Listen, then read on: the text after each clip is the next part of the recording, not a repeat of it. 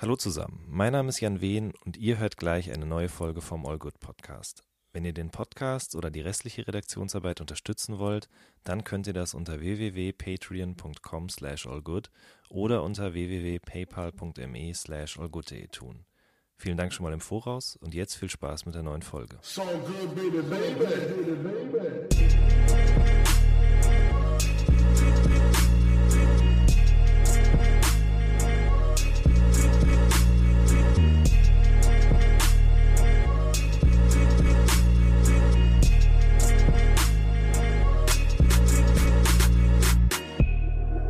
Zusammen, mein Name ist Jan Wehn und das hier ist eine neue Folge vom All Good Podcast. Bei mir heute zu Gast, beziehungsweise über die Skype-Leitung zugeschaltet, ist der wunderschöne Rockstar. Ich grüße dich, mein Lieber. Hallo Janni. Es ist so ein Segen, dass ich jetzt mit dir mal wieder über Skype das machen kann, weil du weißt, wie das funktioniert. Ja, aber ich ähm. habe schon mal, ich habe schon ein, zwei Podcasts aufgenommen. Wobei ich ja sagen muss, ich habe das auch erst durch dich kennengelernt, ne? diese Möglichkeit überhaupt sowas per Skype aufzunehmen. Ich dachte ja immer, als ihr mit eurem Podcast angefangen habt, dass ihr immer durch die Weltgeschichte gereist seid und du nach München bist. Voll so. oft gefragt, ja, so, ja, wo trefft ihr euch denn immer? Na, Digga, ich trage doch keine Hose beim Aufnehmen. Also ist doch Quatsch. Liegst du gerade? Nee, ich lieg gerade nicht. Gerade sitze ich. Aber ich habe letztens bei der viereinhalbstündigen Spider-Man-Aufnahme von Nukular einfach wirklich wie ein fauler Fettsack mein, mein Zoom auf dem Bauch gehabt, so. Und mein, meine Skype-Kopfhörer auf dem, auf dem Ohren und dann einfach nur so im Bett gelegen und ab und zu mal so einen Schluck Cola genommen. Es war einfach so, wirklich, es war so ein erbärmliches Bild. Es war einfach wie, wie Jabba in seinem Palast rumgelegen, so, äh. Es war auch mega warm, ich hatte nicht viel an, es war ganz schlimm. Naja. Ja, oder ganz gut. Also ich finde halt wirklich, dieses Medium erlaubt sehr, sehr viel. Zum Beispiel eben über Skype aufnehmen und dann eben auch dabei liegen. Also ich mache gerade so eine Mischung aus beidem. Ach, ich hoffe, das an. ist okay. Ja. Nee, ich sitze aufmerksam da. Ich bin ganz aufgeregt. Ich bin okay. Gast. Ja, weißt du noch, unser erstes Interview hatten wir 2000, ähm, ja, jetzt fällt mir gerade auf, ich weiß es nicht mehr. 2000, Als Pubertät kam, 2014? Nee, nein, das war nicht das erste. Das erste Interview hatten wir für die Juice, da habe ich damals einen Hip-Hop-Artikel äh, gemacht. Stimmt. Das war 2010, Jan. Genau, das war 2010. Sieben fucking Jahre ist das her. Das hatte, glaube ich, Ben damals in die Wege geleitet, oder? Ja, der hat uns auf jeden Fall connected und ich habe das dann beim damaligen Chefredakteur Stefan Zillus vorgeschlagen, woraufhin der meinte, äh, ja, mach doch mal. Und dann war's, standst du das erste Mal in der Juice. Stimmt, wegen dir stand ich das erste Mal in der Juice. Oh Mann, ey. Hip-Hop. Habe ich letztens wieder gefunden, den Artikel. Da war nebendran irgendwas ganz Schlimmes. Wir waren beide keine Hip-Hop, aber ist egal. ja, ähm, aber bevor wir jetzt hier schon so komplett den Deep Dive reinmachen, wie geht's dir überhaupt? Mir geht's gut. Ähm, es ist ja, es ist ja warm. Ich bin, hab, hab einen Sommer voller des, des Umzugs hinter mir. Dann war noch Nukulartour. Dann ging der Umzug weiter. Dann bin ich mal ganz kurz in Urlaub gefahren. Jetzt habe ich die letzten zwei Wochen so ein bisschen mit meiner Gesundheit rumgehadert, weil ich mich beim beim Schuhe zubinden im Urlaub so dermaßen fies. Also ich habe so eine Behinderung am Rücken. Und zwar mein Wirbel der ganz, ganz unten ist, der direkt zum Becken geht. Äh, so Wirbel haben ja so Öhrchen. Yeah. Und äh, bei dem einen ist das Öhrchen einfach doppelt so groß, wie es sein sollte. Ähm, und wenn dieses, wenn man sich dann falsch bewegt und ehe es nicht einfach Mr. Sport ist, der dann die Supermuskulatur drum aufgebaut hat, ähm, kann dieses Öhrchen dazu führen, dass wenn man bei einer falschen Bewegung irgendwie einen dummen Move macht, also bei einer falschen Bewegung eine falsche Bewegung macht, mhm. ähm, dass dann da sich was verrenkt und dann die Nerven halt eingeklemmt werden. Das geht halt mit diesem Ding schneller. Und bis das dann mhm. wieder sich löst, dauert halt ewig. Und ähm, das geht dann wirklich, also es waren, gerade wenn man dann noch viel Auto fahren muss und ich bin ja dann auch von Holland nach Hause gefahren, einen Tag später und so. Und das ging mir so hart auf den Rücken, ey. Und auch diese ständig diese wechselnden Betten. Und ich hatte ein sehr, sehr weiches Bett im Urlaub, irgendwie so ein Boxspringen, aber viel zu weich. Ähm, dann kam ich hierher, dann musste ich meinen Rücken erst wieder an das gewöhnen. Es war, ich habe zwei Wochen so krass rumgemacht und bin dann letzte Woche irgendwann zum Orthopäden gefahren und habe gesagt, jetzt gib mir irgendwas. So, weil ich hatte alles durchprobiert. Ich habe alles genommen, alle Verbände gehabt, äh, alle Tabletten, ich war beim Chiropraktiker. Das Einzige, was ich beim Chiropraktiker im Übrigen gemacht habe, war, dass er hat, hat, mich, hat mich zwar versucht einzurenken, hat es aber nicht richtig hinbekommen, aber dafür habe ich noch eine Dreamcast-Sammlung bei ihm aufgekauft für 300 Euro. Nicht im Ernst. Spontan. So. Ja, ach so, du sammelst Dreamcast? Ja, komm mal mit. Ich habe oben noch so mein altes Zimmer, da sind noch meine Dreamcast-Sachen. Öh, die Sammlung ist ja voll geil. Ja, okay, nehme ich mit. Ähm, weißt du, so gehst, willst zum Arzt gehen, kommst wieder, hast so eine riesige Kiste mit Spielzeug. Die du auch noch tragen musst. Ja, zum Glück. Das war, das war nämlich das Schlimme. Mir ging es nach dem Arztbesuch wirklich besser. ist kein Witz. Und dann musste ich es hochtragen ins zweiten Stock in meine neue Bude. Und ich hatte einfach danach wieder krasse Schmerzen. Es war einfach mega dumm. Es war einfach mega dumm. Oh, naja, und auf jeden Fall, ähm, ja, dann, dann, dann hab ich, bin ich letzte Woche zum Arzt gefahren und habe gesagt, weißt du was, mach einfach irgendwas. Und dann hat er mir die Spritze in den Rücken gerammt und dann war es wieder gut. Und dann war es ja. wirklich wieder gut. Jetzt ja, also es war, hat ein paar Stunden gedauert. Ich bin dann noch eine Pressevorführung im Kino gefahren. Und als ich rauskam, habe ich gemerkt, so, oh, du, du denkst gerade zum ersten Mal gar nicht bei deinem Rücken nach. Das scheint jetzt ist es ganz, ist es scheint es wieder besser zu sein. Und ähm, seitdem ist es auch gut. Toi, toi, toi. Ich habe nur noch ab und zu ähm, durch die ganzen Schmerzmittel und sowas hatte ich danach noch so Säure, Magensäureprobleme und hatte am Sonntag dann solche krassen Schmerzen. Also es ist gerade so, wenn das eine nicht ist, das andere, aber ähm, man wird halt auch älter. Ich bin jetzt 33, Alter. Da und äh, kommt dann irgendwann, irgendwann sagt die, die jahrelange der schlechten Ernährung, sagt auch irgendwann so, so, jetzt machen wir mal Bilanz und dann, naja. Aber ja, so ist es. Warte, Moment, 33 bist du. Es gibt doch diese äh, Theorie, dass alle sieben Jahre sich der komplette Körper quasi erneuert einmal. Alle Zellen haben sich dann erneuert. Und das mhm. bedeutet, dass dann auch nach sieben, also immer in so einem sieben Jahreszyklus dann auch so Allergien und sowas alles kommen. Oder dann zum Beispiel eben auch jetzt der Körper sich auf einmal sagt, okay, pass mal auf, äh, du bekommst jetzt mehr Magen- oder Rückenleiden oder sonst irgendwas. Mhm. Ist das so? Ja, das okay. ist so, aber das passt aber tatsächlich habe ich auch eine neue Allergie. Echt? Ja, ja, okay. ich habe ich hab jetzt seit eineinhalb Jahren eine Pollenallergie. Ich habe auch das Gefühl gehabt, ich hatte, aber das war nur einen Sommer lang und dann war es wieder weg. Ich bin da zum Glück. Außer gegen eine Sache bin ich sehr allergisch und zwar gegen Schokocroissants. Wenn ich Schokocroissants esse, dann bekomme ich so ein Kratzen im Hals immer, als wenn ich eine Erkältung kriege. Aber das ist ja auch einfach, also welche Wichser hatten sich das ausgedacht? Ja, ich weiß, also ich glaube, dass ich in irgend so. Wie ist denn das? Ich, also das muss irgend so ein Enzym sein, was in diesem Blätterteig oder sowas drin ist. Ich weiß es nicht genau. Aber ich ja, wollte gerade. ist einfach ein Arsch, Jan. Ja, äh, aber ich will keine Schokocroissants mehr, du Drecksau. ich wollte noch eben sagen, was du das nächste Mal unbedingt noch ausprobieren solltest, ist ein Osteopath. Mhm. Ähm, das ist ja noch mal ein bisschen was anderes als ein Chiropraktiker oder ein äh, Physiotherapeut, sondern der arbeitet ja auch so ein bisschen mit äh, traditioneller chinesischer Medizin und so einem Kram. Mhm. Und ich habe da auch nicht so richtig dran geglaubt, aber ich hatte auch was, ein Leiden vor ein paar Jahren mal und zwar hatte ich äh, ein, oh, ich weiß gar nicht, wie man das genau nennt. Ich glaube, eine Abschabung im, im, im Hüftbecken. Das sind jetzt bestimmt alles die falschen Begriffe oder so, aber oh, das quasi. Das klingt halt, so schlimm einfach. Ja, so schlimm ist es aber oh. gar. Es ist wirklich nicht. Also es war wirklich einfach nur ähm, Wobei, nee, das war der Verdacht. Und dann hat sich herausgestellt, dass ich quasi meinen Hüftbeuger irgendwie geschrottet habe auf der einen Seite, der quasi dafür zuständig ist, dass du deinen Oberschenkel eben hochheben kannst. Und dann bin ich da zum Osteopathen gegangen und dann habe ich so sechs Sessions gehabt und der hat halt mhm. zu mir gesagt, äh, ich soll mich einfach nur entspannen und hinlegen. Und dann hat er so ganz irre Sachen gemacht. Also der hat kaum irgendwie, im Gegensatz zu so einem Osteo, äh, zu so einem Chiropraktiker und so, hat er halt nicht irgendwie groß rumgerenkt oder gedrückt, hat auch nicht viel geknackt oder so. Der hat meistens nur seine Hände so aufgelegt und dann zum Beispiel mhm. oben an meinem, an meinem Kopf hat er das gemacht. Und dann ist mein Kopf richtig krass heiß geworden. Oder er hat es halt an meinen Füßen gemacht. Und dann sind meine Beine total heiß geworden. Und dann hat er es eben auch da an diesem Hüftbeuger gemacht und ich war danach immer richtig alle. Also so alle, dass ich gerade noch nach Hause bin und mich ins Bett gelegt habe, bis zum nächsten Morgen durchgeschlafen habe. Und dann nach sechs Mal meinte er zu mir, äh, ich sollte jetzt nicht erwarten, dass es sofort besser wird. Das bräuchte ein bisschen. Und ich hatte halt wirklich, ich konnte nicht joggen gehen oder irgendwie längere Zeit laufen. Ich gehe ja gerne wandern, das war alles schon irgendwie ein bisschen scheiße. Und nach einem halben Jahr, ich schwöre wirklich, war das weg. Das war einfach weg. Ich weiß nicht, woran das liegt, weil ich habe davor echt drei Jahre lang rumgedoktert, bin von dem Arzt zu dem gelaufen, habe auch Spritzen bekommen und so. Also Osteopathie für alle Leute mit irgendwelchen Leiden äh, ist der Shit auf jeden Fall. Kann ich euch nur empfehlen. Klingt ein bisschen mystisch, aber auch ein bisschen geil. Ja, ich glaube, man muss es auch ein bisschen dran glauben. So ein bisschen so wie Homöopathie ja. wahrscheinlich. Wie heißen diese kleinen Perlen immer, die, Globuli. die reinfressen? Globuli! Und man diese, diese, diese Smarty-Dinger. Komm, wir naschen jetzt mal ein paar Globulis rein. Mega. Es ist ja nur Ach. Zucker und da ist halt dann super klein konzentriert irgendwas drin. Ich habe neulich mhm. mit irgendwem geredet, der hat auch erzählt, dass man theoretisch, also es gibt ja, wenn eine Frau ein Kind auf die Welt bringt, ja, dann gibt's ja quasi auch noch ähm, den Mutterkuchen, ja, der kommt ja auch da irgendwie mit raus. Ich hoffe, Ja. dass ich das alles richtig erzähle. Äh, und es gibt dann wirklich äh, Menschen, die eben, also entweder es gibt ja so Rezeptbücher richtig auch, um eben damit was zuzubereiten, also irgendwie einen Auflauf oder sowas. Aber du kannst auch hergehen und quasi so was daraus extrahieren und das in Globuli einarbeiten und dann kannst du die dem Kind zu essen geben, damit das Immunsystem gesteckt wird. Aber jetzt mal jemand, der. Ich bin doch gerade bei dem Kochbuch dazu. Mhm. Jemand, der ein Kochbuch dazu macht, der hat es ja mehr als einmal gemacht.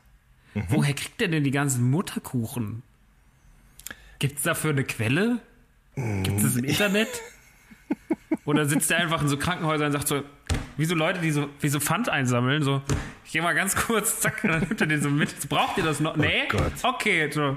Ja, am, am, im Winter bin ich immer in der Klinik, am Wochenende, im, im Sommer bin ich auf Festivals. Das ist mein, Ja, wobei ich glaube ehrlich gesagt, wenn das halt über, also wenn du ähm, nicht nur deine eigenen Plazenten isst, ja, also das heißt ja, ist glaube ich der Fachbegriff dafür, dann Ja. ist das doch schon Kannibalismus. Also das geht ja nicht. Das muss einfach jemand hat die Rezepte zusammengeschrieben oder mit anderen Leuten gesprochen. Äh, das, also anders kann ich mir das kaum vorstellen. macht das dann Josef Lava auch oder macht das andere Köche auch? Ja, das wäre, aber eigentlich, das wäre doch mal ein guter Weißartikel, oder? Ich habe meine, da gibt's auch gerade immer diesen Witz darüber, ich habe meine Nachgeburt geess, ge, gegessen, damit ihr das nicht müsst. Hat Guck, das wirklich jemand, gibt's, gibt's das wirklich im Weiß? Nein, das, also ich könnte mir das gut vorstellen, dass man das bei Weiß mal bringt. Also ich werde das nicht tun, aber ähm, äh, es gibt da bestimmt genug Leute, die da Lust drauf haben auf sowas. Oder der Nanun könnte noch einen Podcast draus machen. Bums, Kau und Schluck. Stimmt. Ich lese gerade übrigens parallel jetzt dazu nach, ne? Also hier zum Beispiel Plazenta mit Brokkoli, 800 Gramm frische gehackte menschliche Plazenta, 1,3 Kilo Brokkoli, zwei Eiweiß, ein Viertel Teelöffel Thymian. Oh, es ist schon krass, Alter. Wir sind zwölf Minuten drin und es ist schon super es geht schon um. Plazentas. Hey, Ja. Endlich mal Niveau in der Sendung. Genau, richtig. Nein, aber das ist doch, also es gibt einmal diese Rap-Nerd-Talks und dann gibt es so die, die so ein bisschen, äh, also alles sind, ne? So, so. Mhm. Es ist aber auch ganz schön. Das macht beides irgendwie großen Spaß und das Feedback ist auf beide Arten von Podcasts auch immer sehr nett. Ähm, genau, wir waren aber eigentlich ja dabei stehen geblieben, dass du dir beim Schuhe zubinden eine, ein Rückenleiden zugezogen hast. Genau, Ähm. das ist nämlich dann wieder passiert, dass mein großes Öhrchen am, am Wirbel irgendwie mir Probleme gemacht hat. Und ja. Aber jetzt so langsam reguliert sich's und jetzt ist auch so gerade Ankommen angesagt, weil, ne, ich wohne ja jetzt in der Stadt. So, das ist ja für mich was ganz Besonderes. Bin nach Aschaffenburg gezogen. Das ist natürlich immer noch keine richtige Stadt. Also jemand aus Berlin wird immer noch lachen, sagen, ja, ist halt ein größeres Kaff. Aber für mich ist es halt so, also ich habe ich hab so viel Sachen, die ich zu Fuß erreichen kann, dass, also wie, wie, wie krass fasziniert ich davon bin. Ich kann zum Toys R Us laufen. Das ist natürlich scheiße, aber es ist auch geil. Und ich kann zum Beispiel zu einem H&M laufen, das konnte ich noch nie. Ich kann zu einem McDonalds laufen, was ich noch nicht getan habe, weil ich, das, den Move will ich eigentlich vermeiden. Aber ich kann zu einem Subway laufen. Ich kann, ich habe eine Altstadt vor der Tür. Das ist ganz verrückt. Ich habe so, habe so Sachen, die normal sind, aber die in Häuserstamm einfach nicht gingen, die gehen jetzt. Das ist voll auch schön. Und trotzdem ist Aschaffenburg ja so kaffig, ähm, dass es trotzdem irgendwie auch egal ist. Ich kann zum Kinopolis laufen. Das ist auch krass. Ich kann einfach zum Kino. Ich gehe manchmal mittags alleine ins Kino, Jan. Das ist so geil. Das ist schon ganz cool auf jeden Fall. Ich meine, wir haben gerade im Vorgespräch schon kurz darüber geredet, dass ich das bei dir immer so beeindruckend fand, dass du halt eben nie diesen Schritt gemacht hast zu sagen, ich ziehe jetzt in eine größere Stadt, im Zweifelsfall, Zweifelsfall sogar Berlin, um da eben irgendwie meine Ziele zu verfolgen, sondern du hast es irgendwie auf eine sehr geschickte Art und Weise mit einer Mischung aus Faulheit und verschiedenen anderen Komponenten, würde ich jetzt mal behaupten, geschafft. Quasi Bitte was? aus dem Nirgendwo heraus eben zu agieren und äh, Dinge zu tun, die dir Spaß machen und damit auch noch Geld zu verdienen, ja?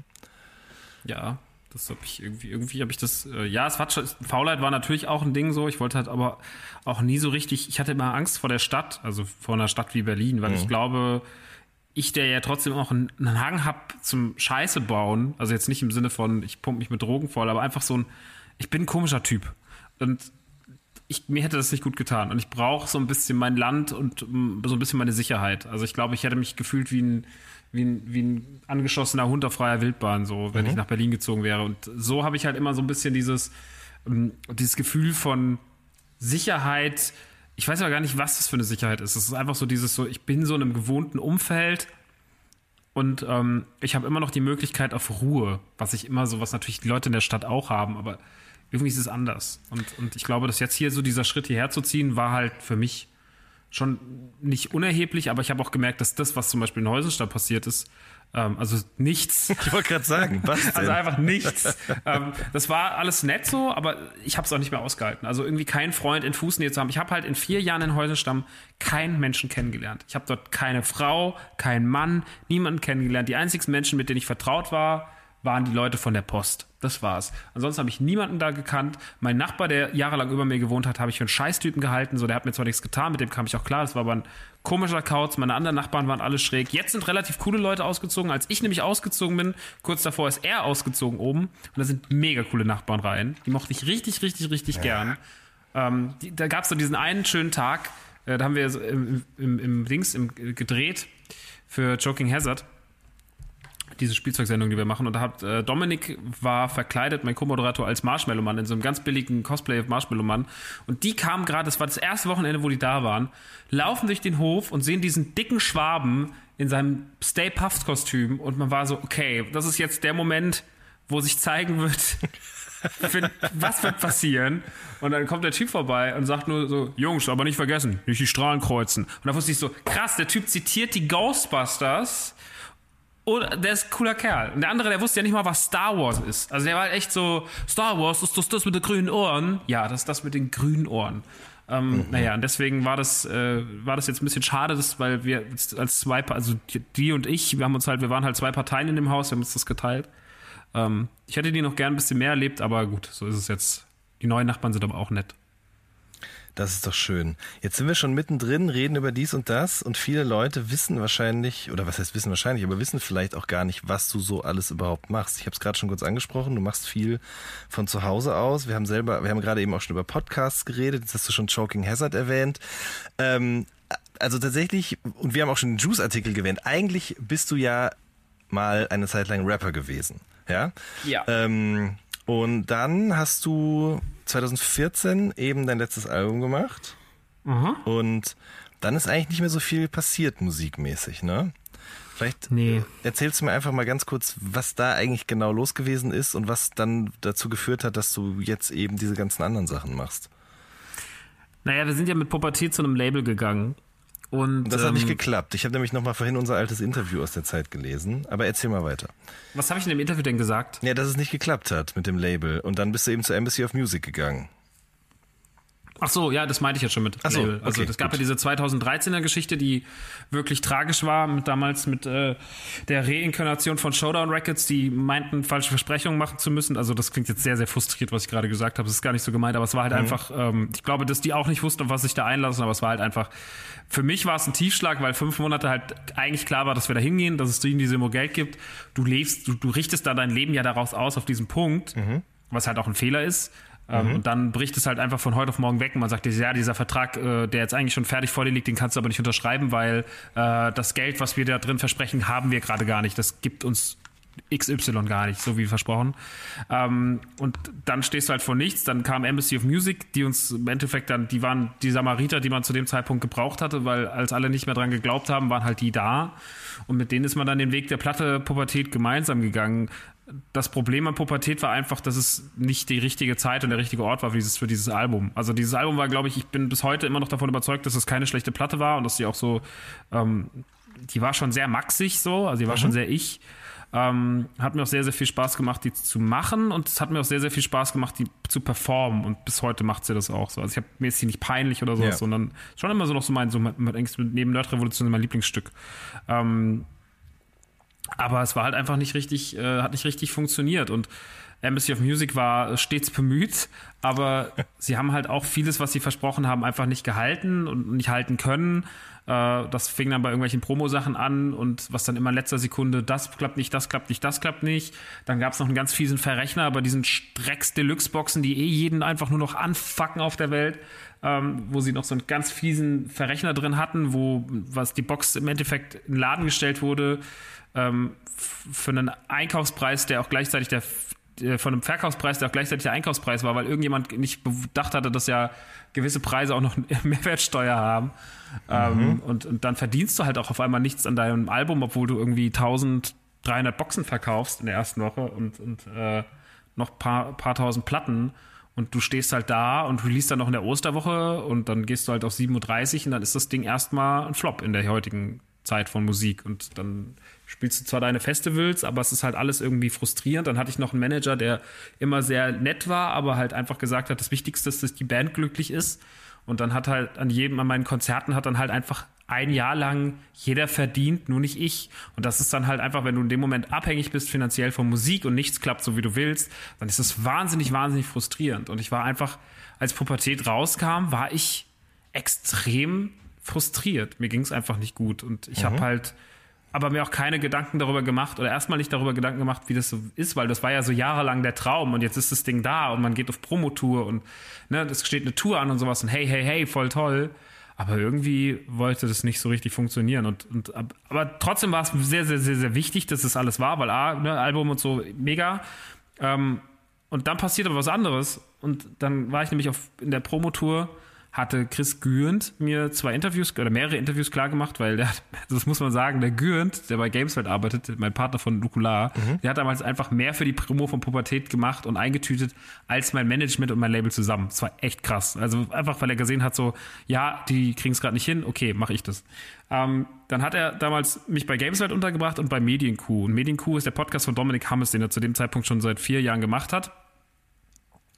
Und dann habe ich mit dem da ein Interview gemacht und es war sehr so, obwohl ich die noch nie hatte, hatte es einen sehr, sehr guten, kannte, sehr, sehr guten Vibe gehabt. Mhm. Und es ging halt genauso um dieses, so dieses Kindheitsding und Retro und Spielzeug und ne, den ganzen Kram, den, der mich halt so bis heute noch flasht und kickt und dann war das ein sehr, sehr schönes Gespräch. Und der Gürt hat das gleiche Gespräch mit mir geführt äh, für Gameswelt, unabhängig davon. Er wusste das gar nicht, dass das so kommt. Und dann ging es halt auch darum. Dann hat irgendwie Gürt beides gehört, so. Also beim einen war er dabei, beim anderen hat er reingehört und sagte so: Ja, es ist irgendwie äh, sehr, sehr schön, dass das so, dass das so, die Thematik ist so schön. Warum machen wir nicht zu dritten Podcast?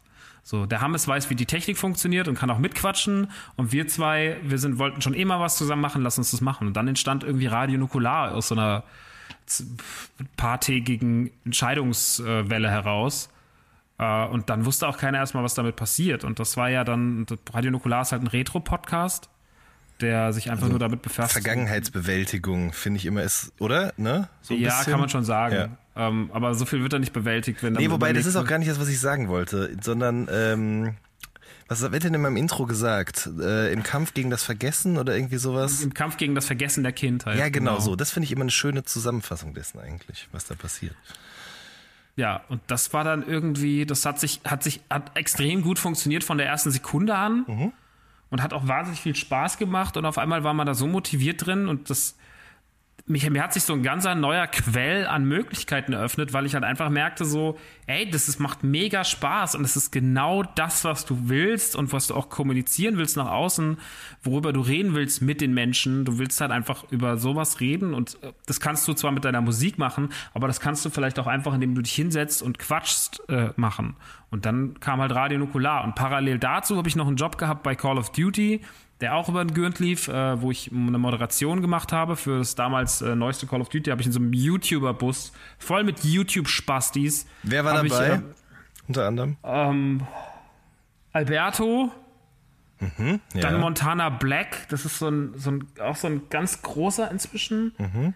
Ello-Tricks und so ganz viele komische Typen. Ein paar von denen echt nett, so die Rocket Beans waren auch dabei und so, also, also mhm. Schröckert und, und Bell und so, also äh, sehr, sehr viel nette Menschen da waren noch also ein paar krasse Spastis dabei. Da war einer dabei, der ist.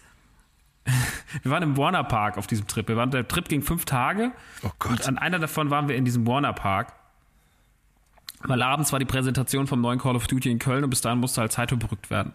Also waren wir Achterbahn fahren und am Ende von dem Park, also äh, Tages, vom Parktag, stand dann halt einer von den YouTubern neben mir und ich war dann halt so auf Smalltalk getrimmt und habe gesagt, so und alles klar naja, geht so. Und ich so, was ist los? War ein bisschen so betrübt. Ja, mich haben heute nur elf Leute erkannt. Und da war ich so, alles klar, du bist ein, okay, ciao. So, also, es war einfach so eine, mich haben heute nur elf Leute erkannt. Das war so eine, eine furchtbare Aussage.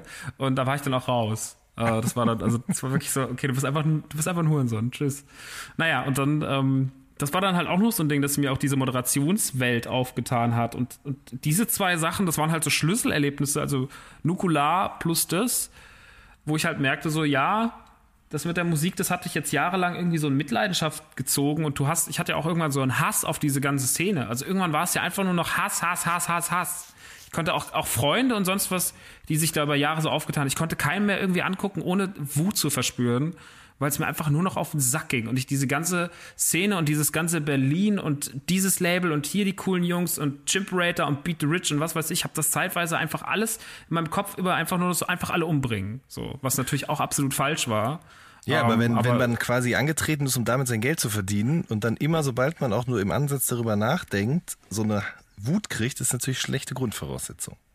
Ja, und dann war das halt auch einfach, da habe ich auch gemerkt, so, okay, das ist, das ist auch dem Ding gegenüber unfair und auch Leuten gegenüber unfair. Ähm, und du musst halt jetzt irgendwie dich mal von Hip-Hop distanzieren. Und dann bin ich halt so, habe ich gesagt, was magst du, was kannst du? Du kannst reden, du kannst schreiben, du magst Videospiele, du magst Spielzeug, du magst Retro, du magst, weiß ich nicht. Probieren wir es mal. Und dann ging halt ähm, alles so seinen Weg. Und der war dann doch schon teilweise echt, äh, es hat nicht alles immer geklappt so, aber was, also ich meine, allein was aus Nukular wurde, ist halt verrückt. Ist wirklich absurd. Also nicht absurd, sondern ist wirklich verrückt und total schön zu sehen. Also für die Leute, die das nicht wissen, ähm, das hat eine extrem große Hörerschaft irgendwie angezogen, die vor allen Dingen nicht nur die Folgen sich anhören, sondern ihr geht ja eben damit auch auf Tour, relativ regelmäßig irgendwie mhm. und spielt dann so vor, ich weiß gar nicht, vor wie viele Leuten spielten ihr da so? Also das Maximum, was wir gespielt haben, waren 800 letztes Jahr in Bochum. Ja, aber dafür, dass es ein Podcast ist, ist das halt schon krass. Ja, in der Kirche haben wir das. Unfassbar. Also das ist wirklich verrückt, was da, was da inzwischen passiert. So. Also was für ein Ausmaß das angenommen hat, wie groß die Hörerschaft ist. Ähm, ja, das ist, das ist einfach ähm, krass, aber es ist auch so schön, weil man so, weißt du, ich habe da was gemacht, was ich im Hip-Hop nicht mehr machen konnte zu dem Zeitpunkt. Ich konnte was schaffen. Also was im Sinne von so, nee, ich habe jetzt kein Album gemacht mit Rockgitarren, weil ich war irgendwann der Zehnte mit, mit einem Album mit Gitarren drauf, der 20., der 30. Mhm. Aber ich war der Erste, der einen Podcast in Deutschland auf Tour gebracht hat, in dem Ausmaß. Der sich das ausgedacht hat und hat gesagt, so, okay, wir machen das jetzt. Mhm. So.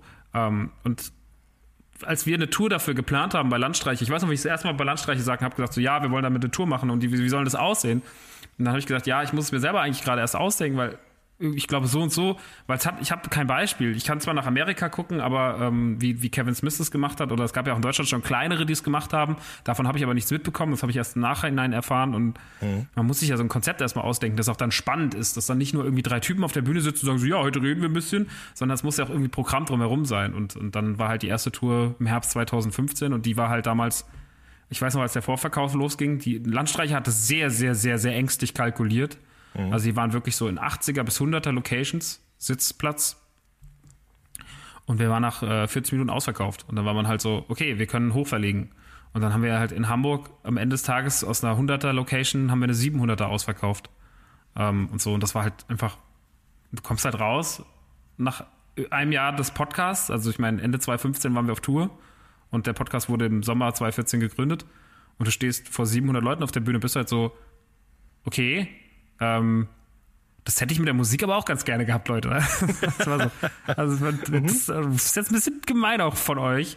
Naja, also keine Ahnung. Ähm, das ist halt, das ist natürlich irgendwie. Das war auch dann noch besonders spannend. Also 2015 war ein krasses Jahr. Das war auch dann so, wo ich dann für Xbox angefangen habe zu arbeiten. Äh, für die mache ich bis heute noch eine Moderation. Dann war ich das erste Mal in LA auf der E3. Die haben mich dann dahin geschickt.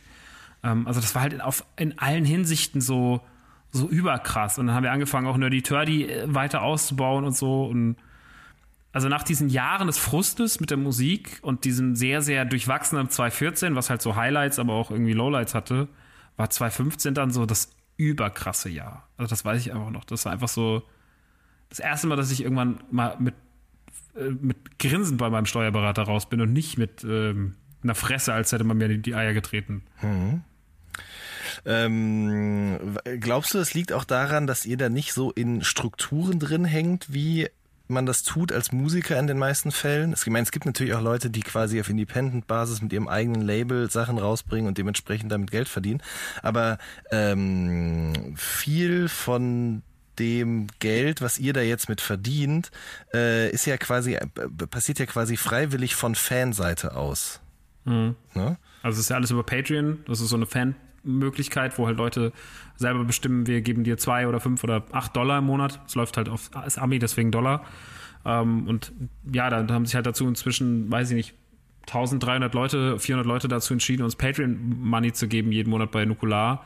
Und bei Autokino, den wir 2016 gegründet haben, Podcast von Nanu und mir, mhm. auch ein gescheiterter Rap-Kollege im Endeffekt, ähm, einer meiner besten Freunde, wohnt hier um die Ecke.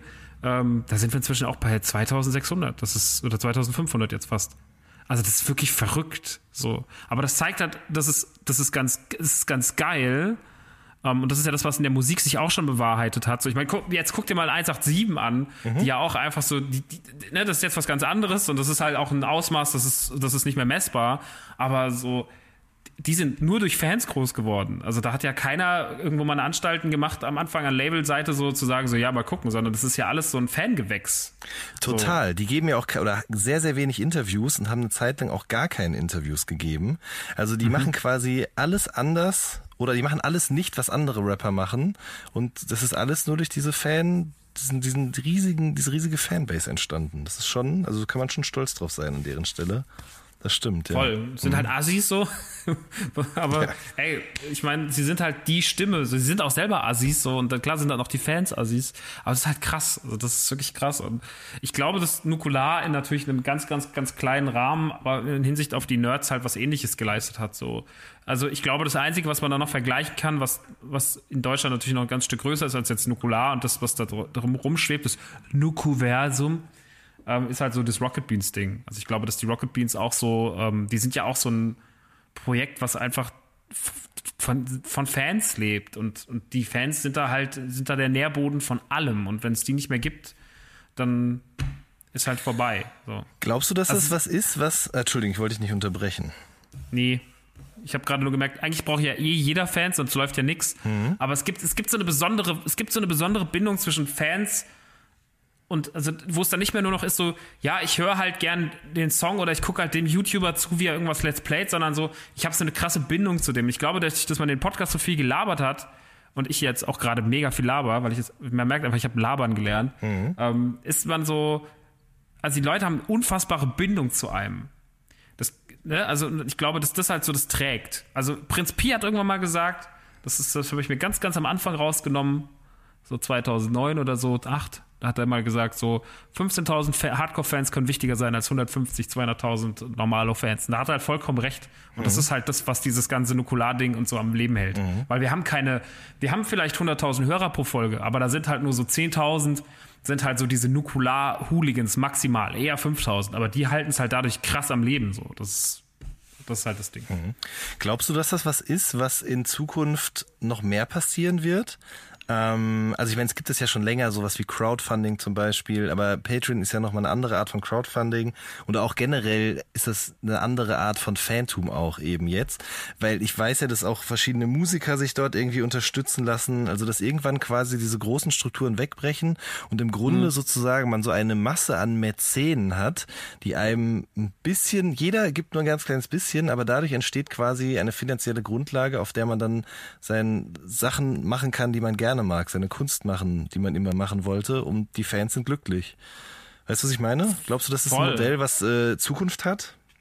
Voll. Da gab es doch mal schon vor Jahren, bevor es Patreon gab, auch eine, die das, die ihren ganzen, die vorher keine, die hat, hat Musik gemacht und hat dann irgendwie mit so einer Nummer gearbeitet.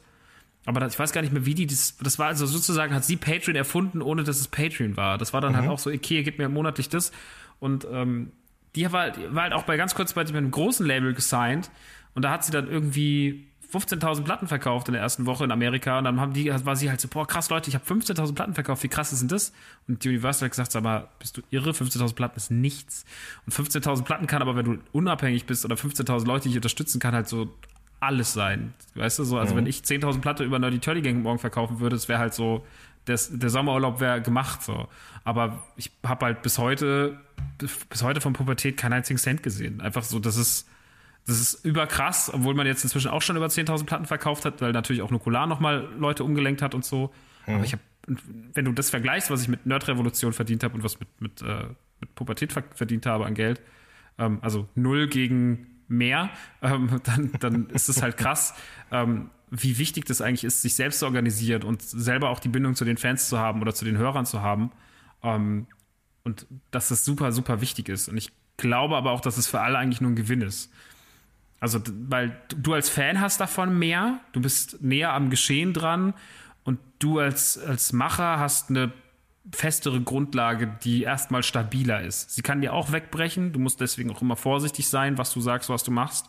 So, also es könnte jetzt, wenn ich mich morgen hinstelle und sage so, also Nazis sind, haben einen mega geilen Job gemacht. dann, dann ne, ist, auch, ist auch ganz schnell vorbei. Ähm, aber man, man, muss es halt einfach, äh, man muss halt einfach sehr, sehr bedacht mit allem umgehen. Und aber das sollte man eh gerne Ich wollte gerade sagen, das tun. sollte man ja nun im besten Fall eh immer tun. ähm, aber ja, ich glaube auch, dass da so eine neue Stimmt. Form von Independence sozusagen irgendwie auf dem Vormarsch ist. Ähm, und nachdem gerade zum Beispiel Rapper auch immer gerne eben irgendwo große Deals unterschreiben, ähm, ist es noch so ein, ist es noch ein Thing, dass, dass Rapper große Deals unterschreiben? Ja, also, ich glaube schon, oder? Also ich, ich habe ich hab ehrlich da, gesagt ich, überhaupt keinen so Einblick drin. in die Zahlen oder so, aber es gibt es ja schon. Äh, wer, welcher große Rapper der letzten Zeit hat denn noch irgendwo krass gesigned? Gibt es ja, so noch so dieses, diesen Move wie damals, was war denn so ein krasser, wo, wo Savage zum Beispiel zu Sony ist? So, das weiß ich noch, das war halt so, der ist zu Sony, der macht da Optic Records auf. Das war noch krass. Das damals stimmt. war das auch noch was Besonderes so. Das war auf jeden Aber, Fall krass. Oder Massiv zum Beispiel auch, ja. Stimmt, Massiv war auch ein riesen Wie viel hat der so. noch Oder mal Bushido bei Universal. Ja, richtig. Das stimmt. Ja, okay, Massiv also dass die bei den Majors so groß sein, das gibt es nicht mehr. Nein, die machen dann eher immer irgendwo unten drunter ihr Sublabel auf oder sonst irgendwas. Hm. Ja. Aber keine Ahnung, sind, sind, sind die 187er irgendwo eigentlich? Ja, ja, die auf jeden Fall. Äh, das läuft schon über Universal Vertrieb, soweit ich äh, informiert bin. Okay. Ja. Aber äh, unabhängig, also abseits davon eigentlich nicht. Nee, davon haben die, die haben halt ein Management. Das macht ja. der Patrick Tiede, der früher ähm, ein Teil von Hammer, Hammer und Zirkel war. war. Genau, richtig. Der macht 187. Ja, der macht 187 Kapital Bra und hat auch AK außer Kontrolle gemacht, bevor die jetzt zu Bushido gegangen sind. Das war alles äh, im Auf keinen Fall Ding drin so. Krass. Ja. Auf Krass, oder? Also, das sind Patrick Tiede nochmal Management von Einsatz. Alter Vater. Ja, auf jeden Fall. Verrückt. Hat er schlau gemacht. Mega schlau. Ja.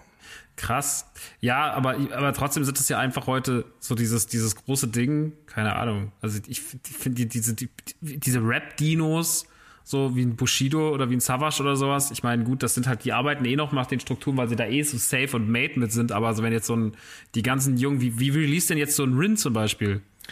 Der kommt jetzt über Division. Und Division ist ein äh, neu gegründetes Label, das hat Elvi Omerbegovic gegründet von Selfmade Records, zusammen mhm. mit ähm, den beiden Weiker-Brüdern, diese The Factory-Jungs, die halt so krasse Musikvideos drehen. Ah, die aus Darmstadt.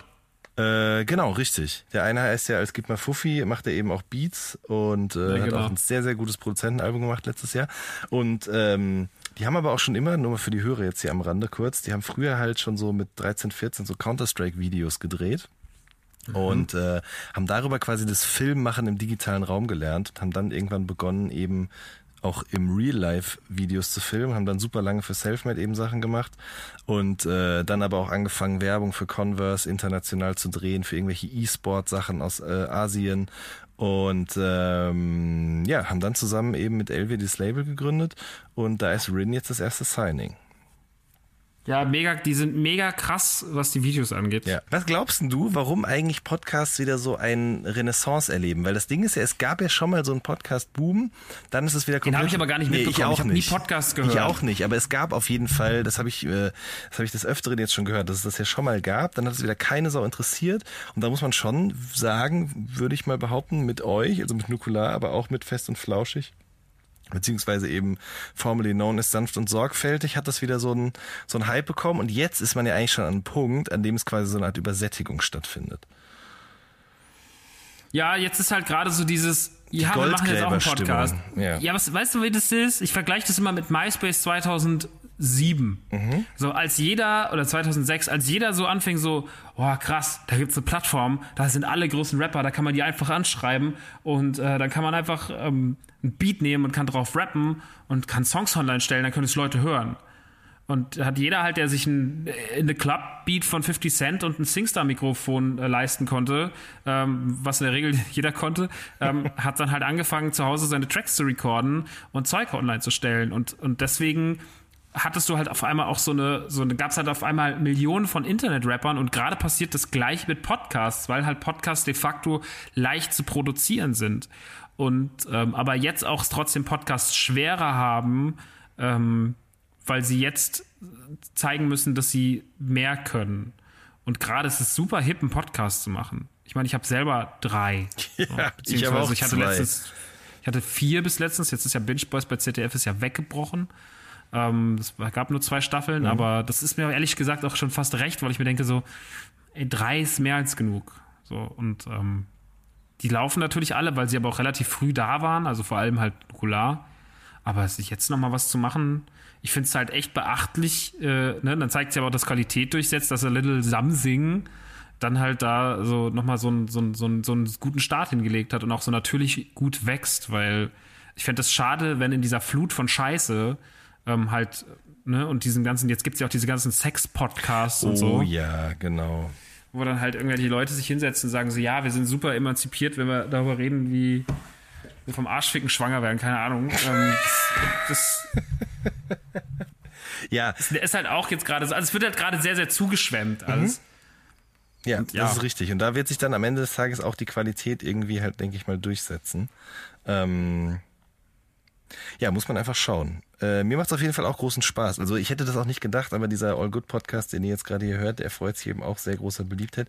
Weil für mich ist es so, dass diese Gespräche, die man da führt, nochmal eine ganz andere Form des, ich sag mal, Interviews sind oder vielleicht auch eher der Kommunikation auf journalistischer Ebene als mhm. eben diese Textinterviews, die, die, ich immer gemacht habe. Ja, oder auch als Radio. Also genau, Podcast auch als Radio. ein eigensinniges Medium, Medium, ein eigensinniges Medium. Richtig, und es hat halt eine eigene Dynamik auch, weil eben, wenn du äh, ein Print-Interview hast, dann bist du limitiert auf eine gewisse Zeichenzahl. Online irgendwie auch. Klar kannst du auch weiß ich nicht, so eine 30.000 Zeichengeschichte ins Internet hämmern. Die Frage ist nur, wie viele Leute lesen das? Genauso wie mhm. auch die Frage ist, wie viele Leute hören sich so einen 5-6 Stunden Podcast an, wie ihr oder auch wie wir das manchmal machen bei A Little Something. Ähm, aber es ist einfach auch so, ich habe ich gemerkt, wenn ich mit den Leuten für ein Print-Interview spreche oder ein Online-Interview einfach als Text auf Textbasis, ähm, die sind anders drauf. Genauso wie die auch in einem Videointerview anders drauf sind, weil sie gefilmt werden. Aber zu wissen, da ist nur ein Mikro, sie müssen nicht darauf achten, wie sie sich, wie sie gestikulieren und so weiter und so fort. Und dann mhm. auch noch zu merken, dass man, dass ich quasi auch das Gespräch nicht unbedingt lenke, weil ich lasse mich ja genauso auch treiben ganz oft. Und daraus entstehen dann mhm. eben diese Gespräche, diese Plaudereien. Das gefällt, glaube ich, vielen Gästen auch total gut, dass sie eben nicht so in diesen klassischen journalistischen Strukturen drin hängen, sondern dass man einfach mal eine Stunde lang über allen möglichen Scheiß, zum Beispiel eben auch Plazenta-Rezepte reden kann. Absolut. Ja, aber es ist, das ist die, die, das Schöne an dem Medium, also diese Laberei, die mag ich auch sehr gerne, wenn es abweicht, so, wenn es witzig wird, wenn es absurd wird, ähm, wenn es gar nicht so krass auf diese Struktur geht. Ich meine, es gibt auch sehr, sehr krasse Podcasts, die dir Wissen vermitteln, mhm. aber ich sehe mich halt immer auf diesem so, ich will in erster Linie halt äh, ne, entertainen. So, also mhm. klar soll auch irgendwie nicht, soll nicht zu viel Fehlinformation drin sein, sonst macht es auch keinen Spaß. Ähm, deswegen hassen mich eh schon äh, diese, diese sehr elitäre, ekelhafte Videospielindustrie, die ganz, ganz schlimm ist. Die ist genauso, die sind genauso scheiße wie Hip-Hop. Nur die trauen sich gar nichts. Die trauen sich, also da kriegst du nicht mal irgendwelche Mordantworten, die machen das, die machen einen anderen Podcast. Ja, die sind voll, die sind auch ganz scheiße alle. Auf jeden Fall, ähm, was wollte ich jetzt sagen? Abgewichen im Entertainment. Kopf. Du machst äh, Entertainment. Ich mag, Enter ich mag Entertainment ganz gerne, Podcast. Also ich finde das irgendwie sehr angenehm. Ich war letztes, äh, habe ich einen Podcast von Dominik und Dominik gehört, also von Joking Hazard Dominik zusammen mit ähm, äh, Dominik von, jo äh, von, von Dings. Nukular. Und es war so, ich war dann einkaufen und da war ich in der Waschstraße und dann hatte ich die ganze Zeit die zwei Deppen im Ohr und das war, das war, das war wie zwei Freunde dabei zu haben. Das war so schön. Das war einfach eine der schönsten Mittage und es war keiner dabei. Ich war alleine. Und dann einfach die zwei Deppen im Ohr. Das war so gut. Und auch mit A Little Something hatte ich das auch schon ganz oft, dass ich dann einfach euch so oft, dass ihr seid dann so meine Autofahrfreunde. Und ich glaube, das ist halt das Geile am Podcast, dass halt, ne, deswegen kommst du auch auf so eine persönliche Ebene mit den Hörern, weil du so Teil von deren Leben wirst. Du bist halt, du bist halt das Gespräch, an dem sie nicht zwar partizipieren, aber sie sind irgendwie da. Und ich glaube, dieses, das macht alles nochmal ein bisschen. Es gibt nichts, was dich so sehr bindet an dein, an dein, was deine Hörer an dich bindet wie ein Podcast. Weil ich glaube, kein Videoformat und kein, ähm, kein Radiointerview oder sowas, ich bin jetzt, ich komme ja gerade auch in die Welt des Radios rein, das ist ja nochmal was ganz anderes, mhm. kann dich so binden wie ähm, Podcast, weil du einfach, du bist einfach die ganze Zeit dabei, du bist im Ohr und egal wo du hingehst, in die Straßenbahn, ins Fitnesscenter, äh, ob du zur Schule gehst, du hast immer deine Jungs dabei, die dir irgendwas erzählen und du kriegst ein ganz anderes Verhältnis zu den Leuten. Und ich glaube, deswegen ähm, wollen auch so viele Leute Podcasts machen, weil sie auch diese Kumpels sein wollen. Aber die machen dann halt Podcasts, um Podcasts zu machen und nicht, weil sie denken, sie hätten irgendwas zu vermitteln. Und das ist dann halt auch schwierig. Und dann bist du halt vor dem Problem, dass es jetzt einfach gerade zu viel, äh, ne, dass einfach die Quantität jetzt überhand nimmt und die Qualität sinkt. Wie auch im musikalischen, filmischen oder sonst wie künstlerisch wie immer, Entertainment-Bereich. Wie überall, immer, eben, genau. Ähm, jetzt hast du gerade gesagt, die äh, Videospielindustrie ist genauso scheiße wie die Musikindustrie. Ähm, aber ist es also, du schließt ja trotzdem nicht aus, nochmal wieder Musik zu machen, ne? Also, zeitlang nee, war das. Nicht. Was sagst du? Gar nicht. Ja. Schließt es nicht aus. Nee, aber es war eine Zeit lang was sicherlich sehr befreiend, sich komplett davon zu lösen, was ganz anderes machen zu können. Äh, aber dann hast du ja auch, da hast du glaube ich auch schon mal mit mir drüber gesprochen im A Little Something Podcast, äh, dass du dann dieses Album angekündigt hast, was dann bis jetzt noch nicht gekommen ist. Aber es ist schon so, dass du auf jeden Fall wieder Lust hast, auch Musik zu machen. Ja, habe ich. Okay. Definitiv. Ich habe jetzt auch wieder den Punkt, wo ich Lust habe und wo ich auch, weil jetzt ist was anderes als damals, 2014, weil 2014 musste ich Musik machen, mhm. um zu überleben. Und das muss ich jetzt aktuell nicht. Ich kann jetzt einfach nur Musik machen, weil ich Bock drauf habe. Ähm, tatsächlich ist es super schwer, wieder in diese Szene reinzukommen, weil also so, ich habe halt einfach, natürlich kennst du noch alle und ich bin ja auch jetzt nicht Spinnefeind mit allen, sondern im Gegenteil, ich habe eigentlich wieder ein ganz gutes Standing weil halt alle sind so, ach, das ist dieser Typ, der, der wohnt auf dem Land und ey, der hat früher so Rap gemacht. Das war ein bisschen scheiße vielleicht auch so, aber hey, der macht jetzt so Podcast, der labert. Manchmal hören wir den beim Autofahren zu und das ist voll cool. Ich hab voll, äh, Bassultan Hengst ist einer unserer größten Hörer. Das ist so absurd, Alter, dass dieser Prolet, ich, ich mag ja Hengsti so, ja, aber er ist einfach ein krasser Prolet, dass der so zu Hause sitzt und drei dicken Typen dabei zuhört, wie sie über Spielzeug reden. Finde ich mega. Und ich mag diesen Status, mhm. dass halt so auch, also auch so, auch jetzt so wieder so, egal ob ich jetzt bei Landstreicher bin, ob ich bei, bei Beat the Rich bin, ob ich Bänder treffe oder sonst irgendwas. So diese ganzen Leute von früher, wo man auch zwischenzeitlich mal so ein, so ein, so ein äh, aus den damaligen Umständen heraus so ein Groll hatte, kurzzeitig, ähm, das alles wieder so, das ist alles so runtergekühlt und das ist also auf so ein angenehmes Ding und alle sind wieder so, hey, was geht und bla bla bla. Und wenn ich jetzt wieder anfangen würde, zu Musik zu machen oder wenn ich es jetzt tun werde demnächst, dann wird das alles super, ähm, dann wird das ganz entspannt, weil irgendwie hat auch keiner mehr das Gefühl, dass du einem was wegnimmst, sondern so, ja, der Typ lebt halt auf seiner Insel, Alter, der kauft sich Spielzeug und ist irre, aber es ist okay. Ich bin ja, bin ja so autonom geworden in meiner kleinen Welt, weißt du? Also es ist ja nicht mehr so, ich muss keinen mehr beeindrucken, ich muss nirgendwo mehr hingehen und sagen so, hey, guck mal, guck mal, wie toll ich Hip-Hop mache, sondern es ist so, nee, ist scheißegal. Also mhm. mir ist es auch scheiße, vor drei Jahren, vier Jahren wollte ich auf dem Splash spielen. Mir ist es scheißegal, ob ich in meinem Leben noch auf dem Splash spiele. Wenn ich dann nochmal spiele, nice. Wenn nicht, scheißegal. Dann habe ich, hab ich ein Wochenende frei. So, es ist, mir ist es egal. Mhm. Und ich glaube, das ist gerade die beste Grundstimmung, um einfach zu sagen, so ich habe Bock, weil ich glaube, dann wird es die beste Musik, die man machen kann. Wenn sie wirklich nur aus dem Gefühl der Lust heraus entsteht und nicht so, ey, ich muss jetzt wieder ein Album machen.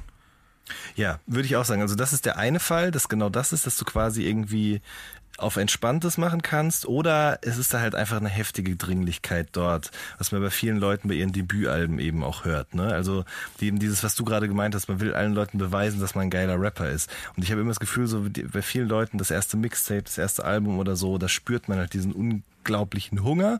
Das kann ein guter Antrieb sein oder eben einfach eine Position, von der aus man sagen kann, ich muss niemandem mehr was beweisen, sondern ich mache das, weil ich wirklich Lust drauf habe. So, dann, dann wird's auch gut. Das denke ich mir auch.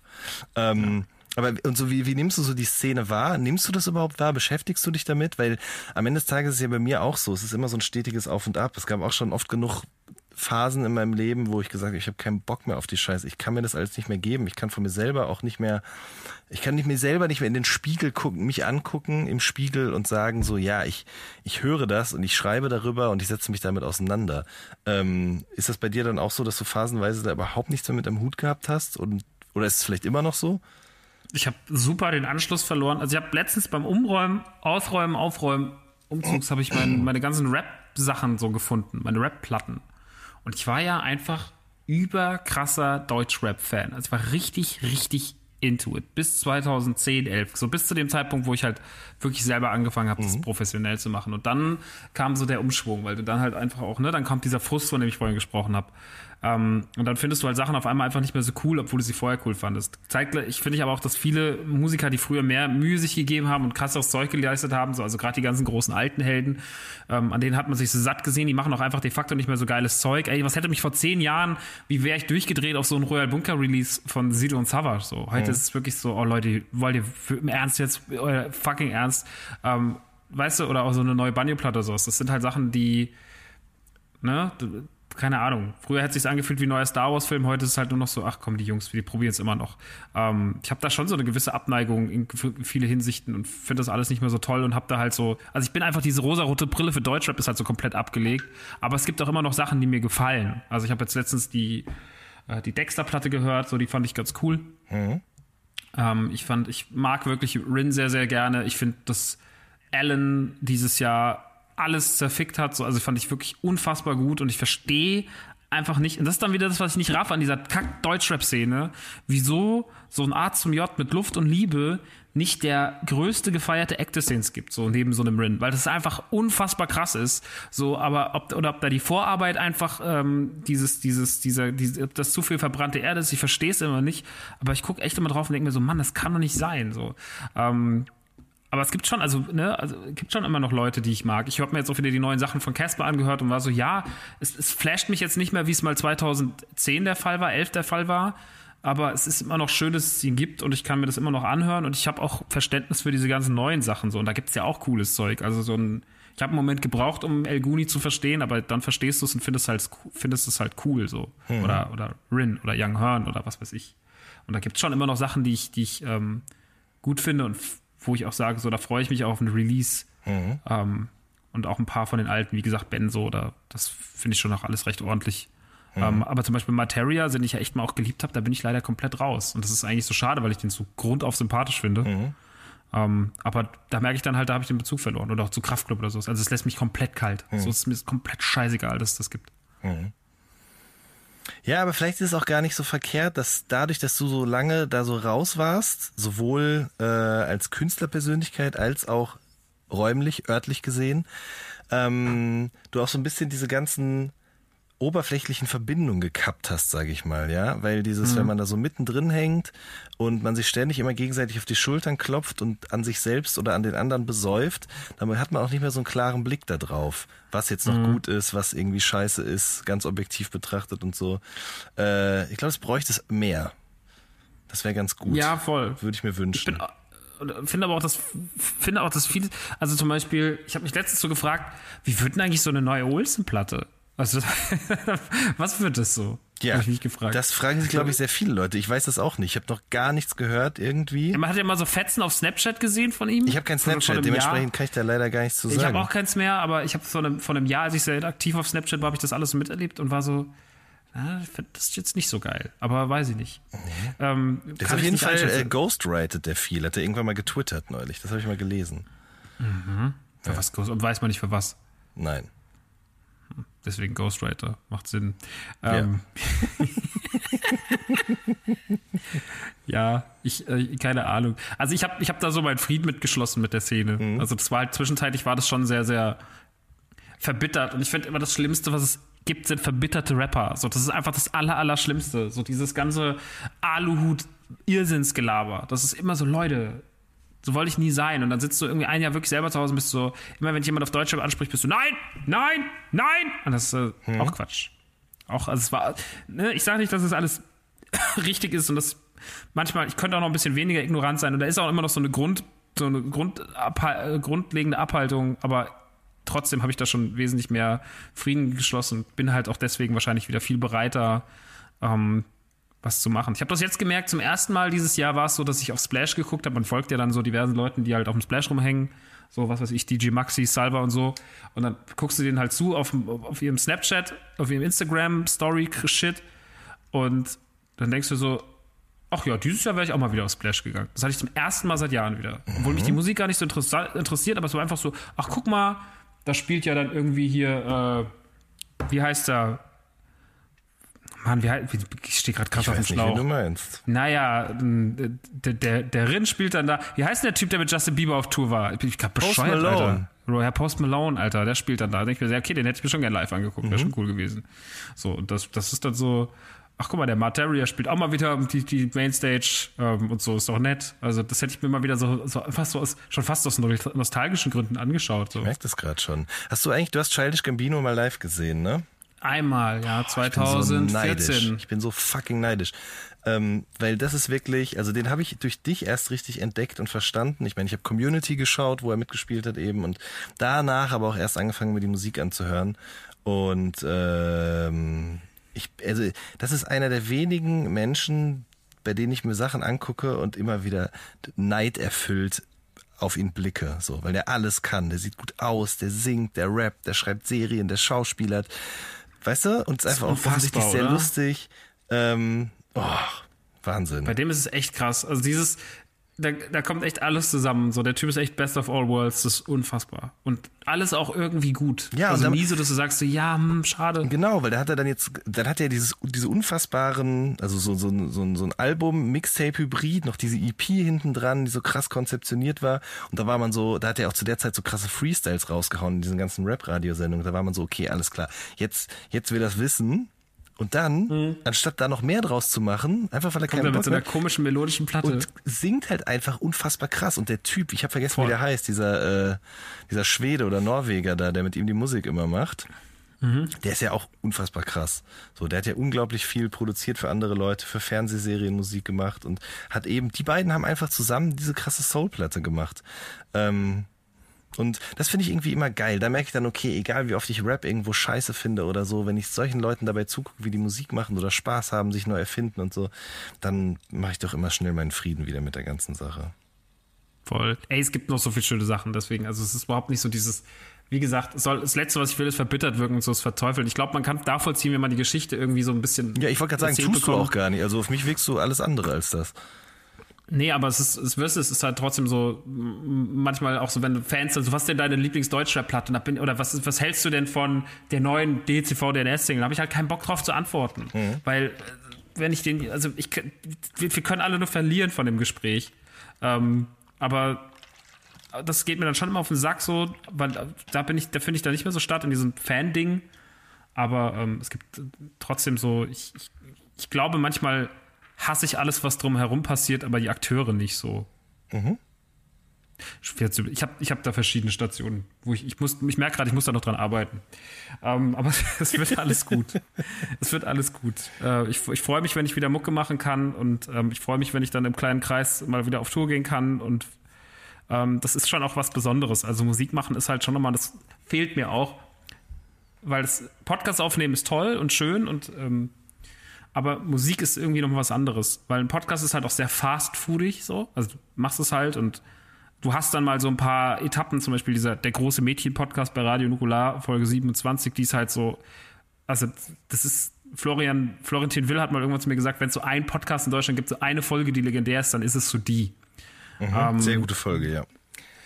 Und, dann, und ich glaube, das ist dann tatsächlich sowas, was schon fast wie so ein Album behandelt wird. Mhm. Weil das halt so, okay, das ist halt so dieser eine krasse Podcast aber du behandelst nicht alle 60 Folgen so. Oder bei gerade bei Autokino, wo du halt wirklich einen Wochenrelease eine Zeit lang hattest, behandelst du nicht jede Folge so. Aber ähm, so ein Album, das ist halt irgendwie, da steckt mehr Arbeit drin und ich hätte auch mal, ich habe große Lust auch mal wieder sowas zu machen, weißt du? So, also dieses, also was, was so ein bisschen bleibt sozusagen. Was bleibt und was du halt wieder so mal, wo du auch einfach wieder so eine, ich habe auch Lust auf so eine Promo-Kampagne, ich habe Lust mir wieder Videos zu machen, ich habe Lust mir Kram drumherum auszudenken und ähm, ich, das ist auch schon einfach was Schönes. Also das alles zu machen, ist auch einfach was Schönes. Und Konzerte zu spielen, ist halt immer noch mal was ganz anderes, als bei Nukular auf die Tour zu gehen. So auf, auf Tour zu gehen. Das ist Nukular-Ding ist, ist mega auf der Bühne oder auch Autokino live. Das ist ja jetzt auch gerade was, was wir etablieren. Ähm, aber ich finde so, das ist halt schon noch mal, Musik machen ist noch mal so ein krasses Ding und das zeichnet mich auch, das ist auch immer noch mein Alleinstellungsmerkmal. Also es ist auch immer noch, wenn Leute dich kennenlernen, sind sie immer noch so, ja, du bist dieser Rapper. Hm? So, und das ist halt immer noch so, dass Leute das als erstes an, aufführen, weil es halt einfach auch so ist. Mhm. Ja? Also das. Okay. Das ist doch, äh, ist doch ganz gute Grundvoraussetzung dafür, dass dieser Wikipedia-Artikel-Eintrag da irgendwann äh, doch nochmal in die Tat umgesetzt wird auch. Ja, aber ich glaube, da steht auch immer noch drin, dass Lance und ich Masken und Controller Richtig. machen, was krasser Quatsch ist. Das wäre eigentlich, ja, das wäre aber eine gute Idee mal für einen äh, All Good Podcast äh, Side-Rubrik sozusagen, dass man mit den ähm, Künstlern ihre Wikipedia-Artikel durchliest und dann mal die ganzen Fehler irgendwie aufdeckt.